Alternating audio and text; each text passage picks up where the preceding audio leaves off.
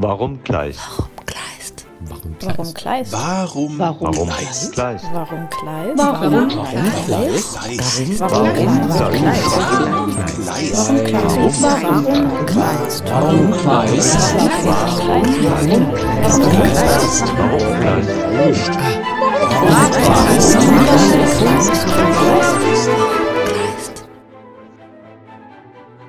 Warum Kleist? Der Podcast des Literaturhauses Heilbronn. Wir versuchen herauszufinden, wer Kleist war. Wir wollen hinter den Mythos blicken. Was hat er uns heute noch zu sagen? Im Gespräch mit Expertinnen und Experten versuchen wir diese Fragen für euch zu beantworten. Kleist war ein nicht zu dämpfender Feuergeist, der Exaltation selbst bei Geringfügigkeiten anheimfallend, unstet, aber nur dann, wenn es auf Bereicherung seines Schatzes von Kenntnissen ankam, mit einer bewundernswerten Auffassungsgabe ausgerüstet. Von Liebe und warmem Eifer für das Lernen beseelt, kurz der offenste und fleißigste Kopf von der Welt, dabei aber auch anspruchslos. Urteilt sein erster Erzieher, der Hauslehrer Christian Ernst Martini, über den jungen Heinrich von Kleist. In Kooperation mit dem Kleist Museum in Frankfurt an der Oder entstand die weltweit erste Graphic Novel zu Heinrich von Kleist mit dem Titel Feuergeist. Geschrieben und gezeichnet von zwölf Studierenden der Kunsthochschule Halle unter der Leitung von Professor Dr. Georg Barber. Georg Barber, besser bekannt unter seinem Künstlernamen Attack, wurde 1967 in Frankfurt an der Oder geboren. Er ist Professor an der Burg Giebichenstein Kunsthochschule Halle. Seit mehr als 25 Jahren prägt er die Kunstszene an der Schnittstelle von Hochkultur und Populärkunst zwischen Comic und Malerei. Julia Klenowski ist Studentin an der Burg Giebichenstein Kunsthochschule Halle und war an dem Projekt Feuergeist beteiligt. Lukas Muth hat Professor Dr. Georg Barber und Julia Klenowski interviewt und die beiden antworten auf die Frage, warum Kleist? Ja, einfach eine ganz einfache äh, Sache war gewesen, dass die netten Frauen vom Kleist Museum mich angesprochen haben, weil sie wussten, dass ich äh, früher Comics gemacht habe äh, und hatten gefragt, ob ich Interesse hätte, eben eine Graphic Novel über die Biografie von Kleist zu machen. Ähm, Dadurch, dass ich aber schon seit Jahren nicht mehr Comics wirklich gezeichnet habe, zwar unterrichte, aber nicht mehr wirklich zeichne, und äh, kam, entstand schnell die Idee, das vielleicht doch mit Studierenden zu machen als Projekt, weil ich an sich schon eine Verbindung habe, nicht nur, weil ich in Frankfurt geboren wurde, wo man letztendlich an Kleist nicht vorbeikommt, wo, also ich musste immer zur Schule durch den Kleistpark gehen, da war immer ein Kleistdenkmal, dann ähm, ja, ist man schon damit konfrontiert gewesen. Und so Mhm. entstand das Projekt. Okay. Und Frau Klenowski, was fanden Sie als Studierende der Kunsthochschule interessant an diesem Projekt, sodass Sie gesagt haben, da möchte ich unbedingt mitmachen? Ähm, ich glaube, was ich gut finde an so alten literarischen Werken ist, dass da halt bis heute noch voll viel drinsteckt. Also, dass so die großen Fragen behandelt werden und ich das auch äh, beruhigend finde, dass schon damals sich Leute mit ähnlichen äh, Kämpfen in sich, also innerliche Kämpfe ausgefochten haben. Und das finde ich eigentlich bei Kleist auch das Beste fast. Okay. Und das hat sich in der Graphic Novel ja auch manifestiert. Wie kann man sich das denn vorstellen, wenn man so eine Lehrveranstaltung konzipiert, Herr Barber? Welche Vorüberlegungen trifft man da und wie geht man das Konzept an? Und für Sie, Frau Klenowski, vielleicht auch schon mal die Frage, wie ist es denn an so einem Seminar teilzunehmen? Also ich stelle mir das auch nicht so leicht vor, mit zwölf Personen da ähm, so eine Graphic Novel zu konzipieren und durchzuführen. Ja, also erstmal ist es bei jedem Projekt erstmal, äh, dass man eine große Recherche hat. Irgendwie, dass man sich überhaupt erstmal mit dem Thema auseinandersetzen muss. Wir waren dazu dann, hatten einen Workshop im Kleist-Museum, sind hingefahren. Da haben die Kollegen uns sehr tatkräftig unterstützt. Wir haben Spaziergänge gemacht an den Kleistorten, wo er dort gelebt hat. Äh, Wir waren auch im Wannsee, wo der berühmte Selbstmord da war und haben uns die Stelle angeguckt. Also einmal überhaupt mit dem Thema, eine inhaltliche Auseinandersetzung mussten die ganzen Studierenden machen und wurden da auch wirklich sehr gut betreut. Äh, vom Kleist-Museum. Wir haben Informationen bekommen, wir haben viele Bücher auch gelesen über die Biografie. Die Studierenden mussten als Hausaufgabe, bevor das Semester überhaupt losging, mussten sie drei Kleist-Texte lesen, die ich sozusagen unterschiedlich, aber sehr ähm, ja, passend fand. Das war Erdbeben von Chili, dann war es äh, Michael Kohlhaas und äh, Marquis von O. Ähm, ja, das ist einmal so im inhaltlichen Auseinandersetzung. Dann war eigentlich viel wichtiger, weil viele Studierenden vorher noch nie einen Comic oder Graphic Novel gezeichnet hatten, ähm, war natürlich, dass man sich mit äh, Kollegen über Videochat unterhalten hat, dass man die Geschichte des Comics, also gerade auch viele äh, Frauen, was vergessen wird, viele Comiczeichnerinnen, dass wir uns da ein bisschen so auch äh, mit beschäftigt haben. Und so war halt erstmal eine Auseinandersetzung, dann eine kleine Übung. Weil das Schwierige war, das wurde auch Julia noch sagen, war schon, wie kriegt man, also geplant war eigentlich das Projekt mit sechs Teilnehmer. Das wäre noch irgendwie machbar gewesen. Aber eine Graphic Novel mit zwölf ist eigentlich der Wahnsinn. Also das ist wirklich so ein schräges Experiment. Äh, Gab es bis dahin auch noch nicht. Äh, wir wussten auch nicht, wie überhaupt funktioniert. Äh, wir hatten aber immer die Rückendeckung vom Museum. Also, wir, also es hätte auch in die Hose gehen können. So, ne? Und da war dann eben wirklich wichtig, wie die sich die Studierenden sich als Team, wie sie zusammenarbeiten. Und vielleicht kann da Julia ein bisschen mehr erzählen. Ja, mhm. also ja, wie äh, Georg ja schon gesagt hat, ist es ja vor allem diese zwei Standpunkte, dass man einmal eben Comic-Recherche äh, macht, also erstmal so ganz viel über die Ursprünge vom Comic gelernt hat und dann eben auch ganz viel über Kleist und dass man eben so inhaltlich und formal forscht. Und mhm. dann, wenn, wenn diese Phase abgeschlossen ist, dann kommt eben der schwierige Teil, wie eben die Arbeit aussehen kann. Also wie, wie können wir uns arrangieren zu zwölf? Wie kann auch jeder zum Zug kommen?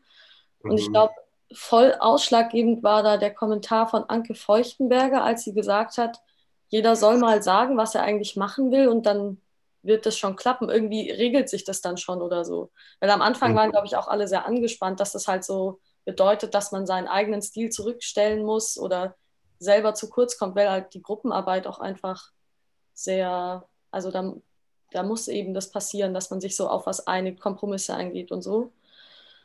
Mhm. Und dann hat es, dann hat es irgendwie, glaube ich, genau dadurch funktioniert. Natürlich hatten wir auch viel Vorarbeit geleistet. Wir haben so Workshops gemacht, wo wir immer wieder in so Teams gezeichnet haben und äh, geguckt haben, kann man das erkennen, was wir da gerade vorhaben, oder verstehen wir uns auf so einer visuellen Ebene schon?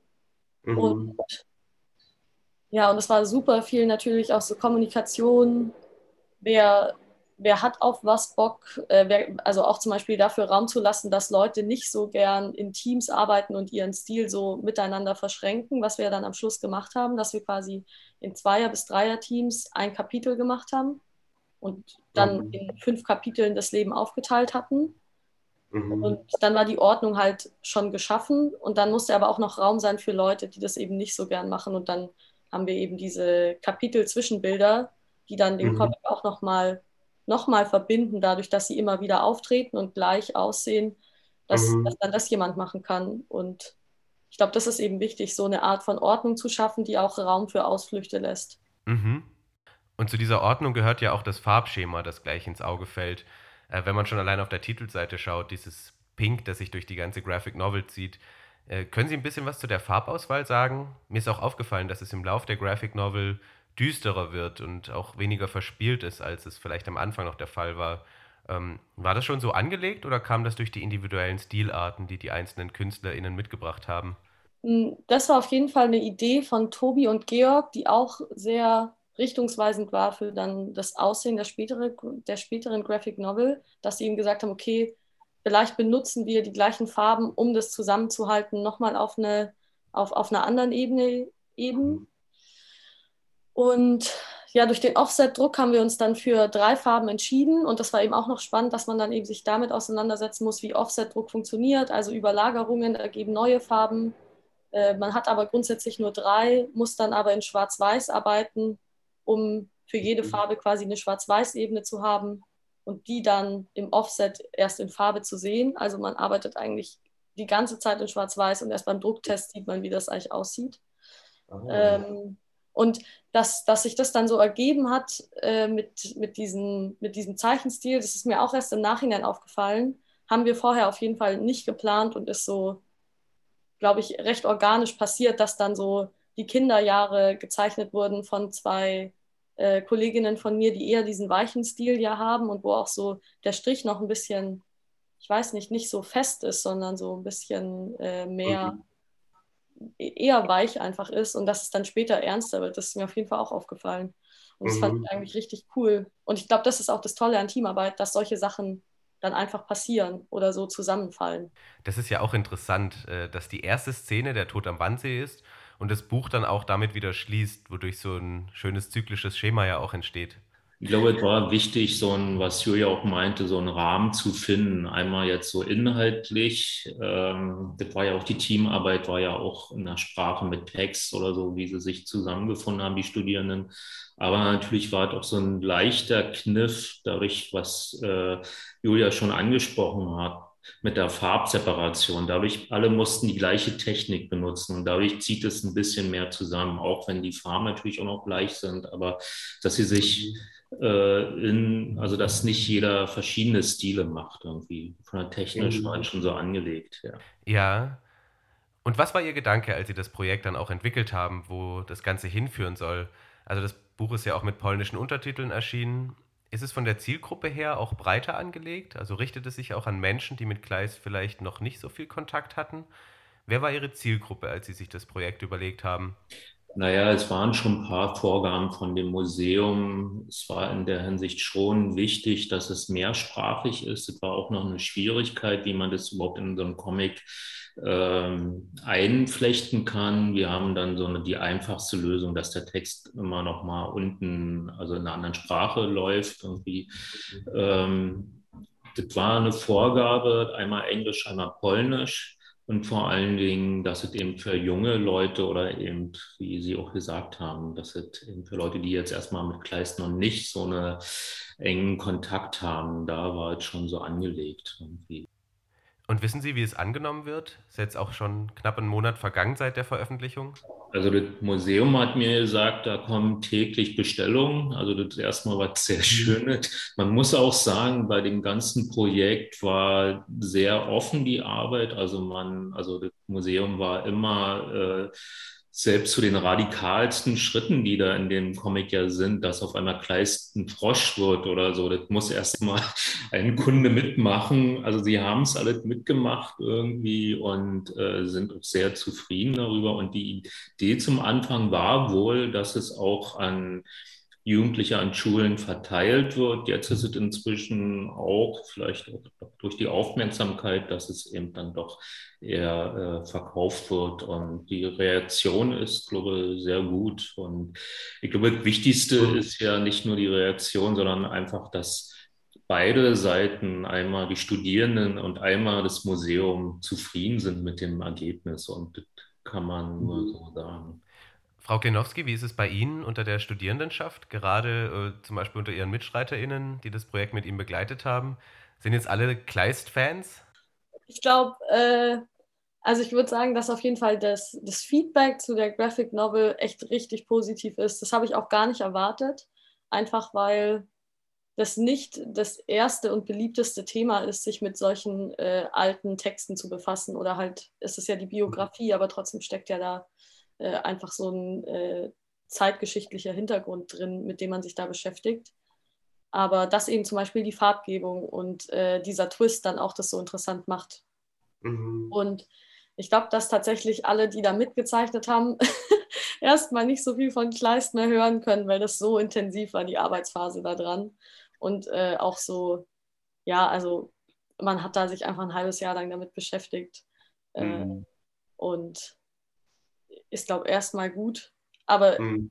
es schafft natürlich eine besondere Verbindung zu diesem Autor, die man da so persönlich dann aufgebaut hat, weil man sich ja, ja dann schon viele Fragen stellt und sich so wundert, warum der Sachen so gemacht hat, wie er sie gemacht hat. Mhm.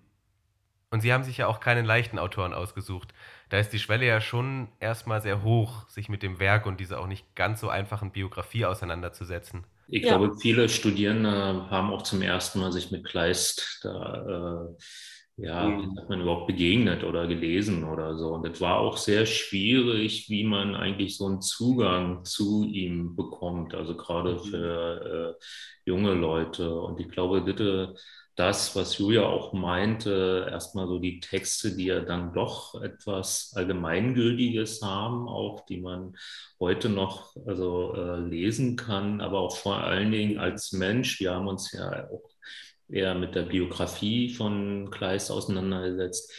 Diese Unruhe, diese Terrierissenheit, das war, glaube ich, das, wo sich äh, alle Studierenden wiedergefunden haben mit der Suche, mhm. diese, diese nicht irgendwo ankommen, irgendwo hingehen wollen oder so.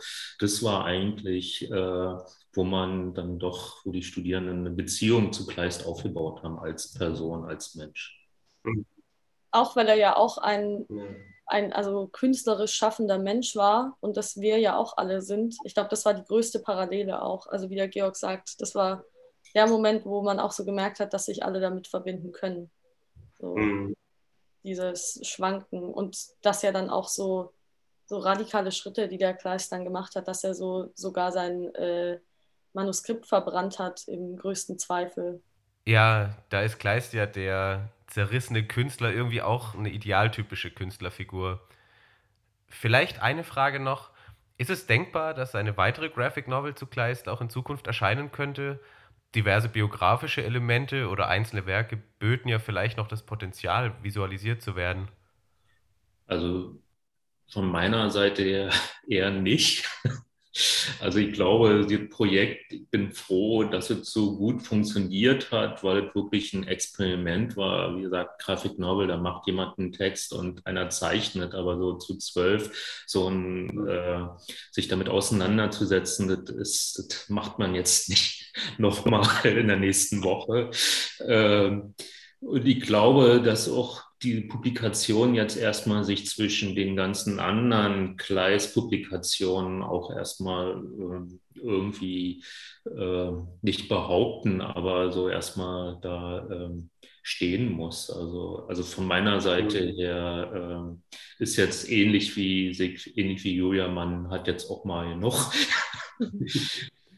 äh, und, und ähm, aber nichtsdestotrotz ist das Ergebnis, bin ich sehr, sehr zufrieden, wie die Comments. Mhm. Also auch, was ich sehr äh, wichtig fand, die Studierenden waren ja auch beim Comic Salon Erlangen. Das ist ja sozusagen jetzt nicht nur die literarische Publikum, sondern Graphic Novel muss sich ja auch auf der anderen Szene, also bei den Comic-Sammlern, äh, ja auch behaupten. Und so wie ich gehört habe, kam, wurde es da sehr gut verkauft, kam gut an. Das ist für uns natürlich auch erstmal noch so ein kleiner Erfolg. Das ist also auf mehreren Ebenen oder mehreren äh, Publikum funktioniert.